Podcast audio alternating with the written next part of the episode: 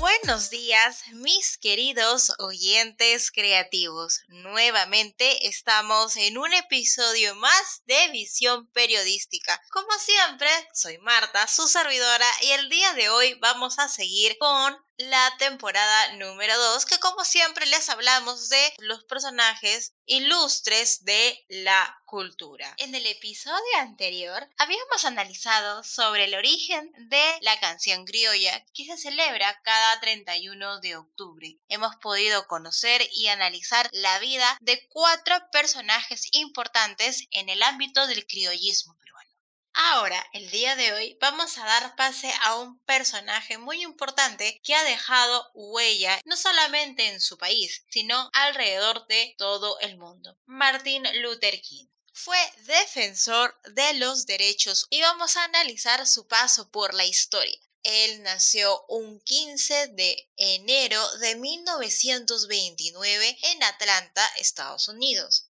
Fue hijo de Martin Luther King Jr. y Alberta Williams King. Se tituló de la carrera de sociología en 1948 y años más tarde se doctoró en teología. Pastor de una iglesia bautista en Alabama, y en este lugar fue que aconteció su lucha por los derechos civiles. La decisión que tomó Martin Luther King que fue inspirada por dos personajes. El primero por la figura de Gandhi, este hombre que defendió la paz mundial como un vínculo de unión. Y por otro lado, la teoría de la desobediencia civil de Henry David, que en pocas palabras, esta teoría explicaba que ante un acto contrario al poder, los ciudadanos se vuelven agentes de la justicia, prácticamente que tomen la justicia por sus manos.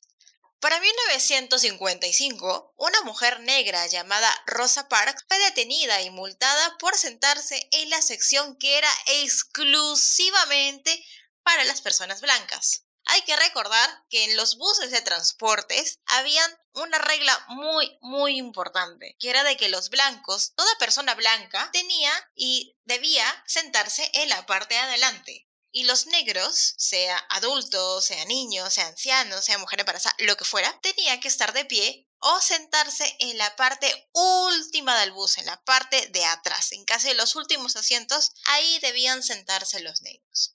Hay una película bastante interesante que muestra la realidad entre blancos y negros que se llama Historias Cruzadas, o más conocida en inglés como The Help. Esta es la historia de una mujer sureña, una periodista, que decide convertirse en escritora y altera la vida no solamente de su familia, sino también de sus amigos y de los vecinos a todo alrededor de la zona en donde vive, pues tiene propuesto entrevistar a las mujeres negras, qué es lo que han pasado al servicio de las grandes familias blancas y cómo afrontan la discriminación racial.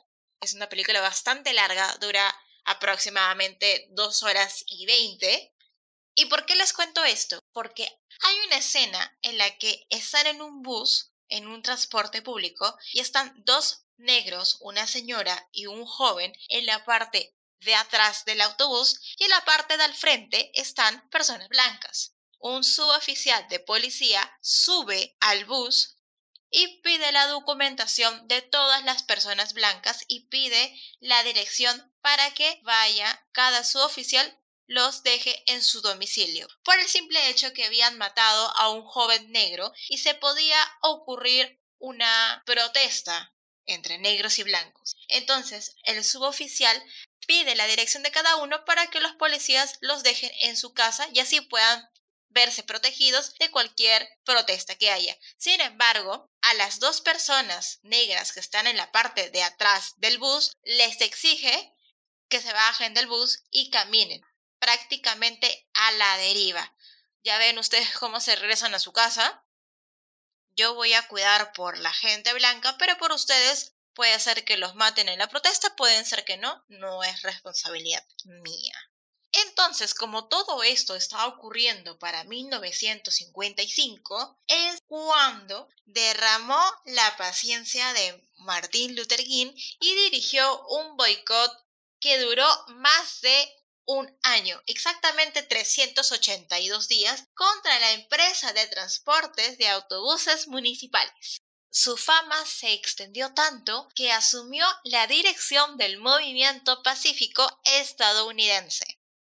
Vamos a darle pase a nuestro anunciante y seguimos analizando.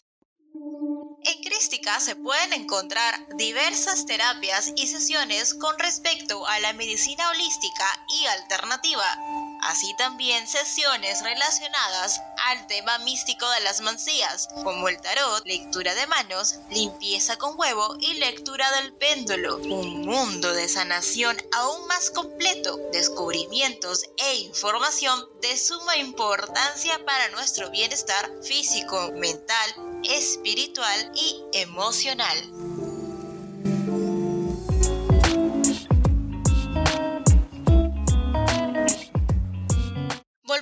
Nuevamente aquí analizando la vida de Martin Luther King en visión periodística. Y no es para 1960 que aprovechó la protesta de negros estudiantes para iniciar la campaña con alcance nacional. Esto ocasionó su encarcelamiento, aunque no fue por mucho tiempo, ya que John F. Kennedy, que en aquel entonces se encontraba postulando para la presidencia de los Estados Unidos, intercedió por él para su pronta liberación. Y tres años más tarde, en 1963, Luther King encabezó la enorme, enorme marcha sobre la capital donde participaron, adivinen cuántas personas, ¿100 mil?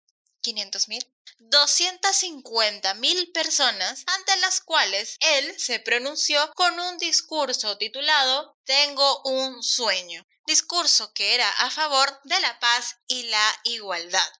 Sueño que un día en las rojas colinas de Georgia los hijos de los antiguos esclavos y los hijos de los antiguos dueños de esclavos se puedan sentar juntos en la mesa de la hermandad. Sueño que un día, incluso el estado de Mississippi, un estado que se sofoca con el calor de la injusticia y de la opresión, se convertirá en un oasis de libertad y justicia. El ya presidente de aquel entonces, el señor John F. Kennedy, se comprometió a agilizar la política contra el actuar de separar a los negros tanto en las escuelas y el desempleo que ellos tenían. Sin embargo, este personaje fue asesinado meses después, el 22 de noviembre de 1963. Y no fue dos años después, en 1965, que Martin Luther King volvió a encabezar una manifestación con miles de defensores de los derechos civiles. No obstante, Luther King fue asesinado el 4 de abril de 1968 por James R. Ray, un delincuente blanco. Esto produjo una ola de violencia que se extendió por todo, todo el país. Este personaje dejó un legado, los principios de la igualdad y la democracia. Él proclamaba que no se podían obedecer las leyes injustas, porque sí, en aquel tiempo solamente la ley estaba a tu favor si tú eras blanco, pero si eras negro, no existías para la justicia. Martin Luther King adaptó y desarrolló muy apegado el concepto de Gandhi y fue muy creativo para sus campañas que lo convirtieron en el líder del movimiento de los derechos civiles, siendo así que en 1964 recibió el Premio Nobel de la Paz. Aunque luego de su muerte, el movimiento que él formó cogió un rumbo totalmente diferente, el rumbo de la violencia, alejándose totalmente de las ideas del Luther King.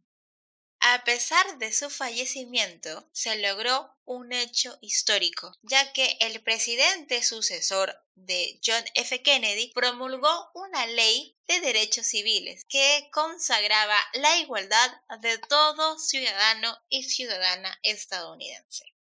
Este tema en particular a mí me hace recordar un sinfín de películas de largometrajes sobre la historia entre blancos y negros. Podemos nombrar Historias Cruzadas. El color púrpura es otra película muy fuerte, pero a la vez que nos enseña muchísimo. No solamente de clases sociales, sino la diferencia de temas raciales en lo que el viento se llevó, matar a un ruiseñor, muy antigua, pero muy buena. Ahora vamos a darle paso a nuestro anunciante y continuamos con el episodio de hoy.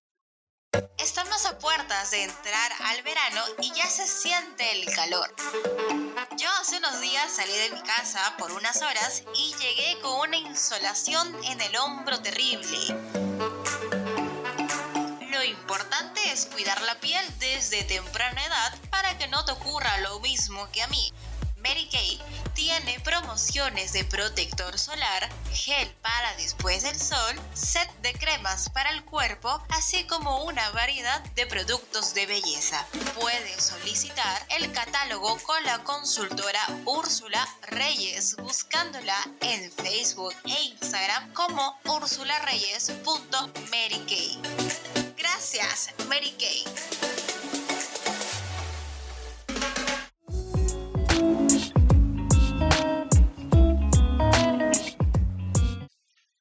Aquí nuevamente en un episodio de Visión Periodística. La historia de Martin Luther King nos debe dejar una buena reflexión.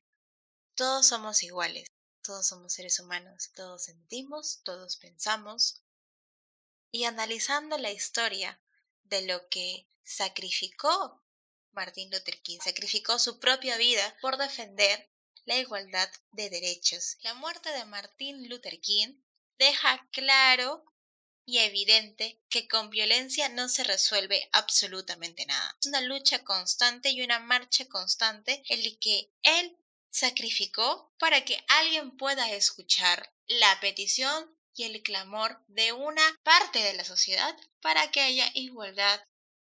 Ahora mi pregunta es la siguiente, y quiero que todos mis oyentes creativos puedan analizarlo muy bien sinceramente. Si ven a una persona por la calle que está siendo discriminada por su color de piel, por su nivel socioeconómico, por sus creencias religiosas, por su forma de hablar o de vestir, por su orientación sexual, y ustedes ven que no solamente está siendo discriminada, sino que está siendo ofendida y humillada, ¿qué harían ustedes? He visto muchísimas personas, muchísimas veces, se han quedado calladas, prefieren voltear y hacerse de la vista gorda, simplemente para no tener ningún problema, no meterse en problema ajeno. Y sí he visto personas también, y ha salido también en las noticias, que personas han defendido de las humillaciones y de la discriminación de otros. Sin embargo, los principios los lleva cada uno consigo. Siempre se dice de que la sociedad va de mal en peor y que se tiene que haber un cambio. Martin Luther King dejó sus miedos, sus temores. Y tal vez mucha de su familia o de sus amigos le decían que eran un loco, que para qué se metía en algo así, que podían hasta matarlo. Pero él con todo se aferró a sus principios y defendió lo que le parecía justo. Y alzó su voz en protesta sin violencia, por una mejora no solamente para él, sino para todos. La vida de Martín Luther King y lo que hizo a lo largo de su vida nos debe enseñar que nadie puede matar nuestros principios, que nadie puede callar nuestra voz. Sin embargo, podemos hacer la diferencia hasta lo más mínimo. Defender a una persona en una calle que está siendo discriminada, ponerle un pare a los pensamientos de racismo, porque todavía existe, a pesar que estamos en 2021, todavía existe racismo alrededor de todo el mundo. Se ven personas de latinas que están trabajando de forma honrada en Estados Unidos y en otras partes del mundo y los rechazan por el simple hecho de que hablan español, por el simple hecho que son latinos. Y nos deja esa moraleja que no podemos dejar pasar, el actuar de defender nuestros principios para que la sociedad vaya en un rumbo mucho mejor. Así que mis oyentes creativos, yo los dejo con esta pequeña reflexión de Martin Luther King, sino también sobre cómo podemos mejorar como sociedad ante el racismo. Espero que como siempre les haya gustado mi contenido. Pueden seguirme en mis redes sociales, tanto Instagram, Twitter y Facebook como mi periodística. Así como también pueden leer mis reseñas acerca de libros y películas que está en la descripción de mi último episodio. Muchas gracias por escucharme hasta el final. Hasta la próxima.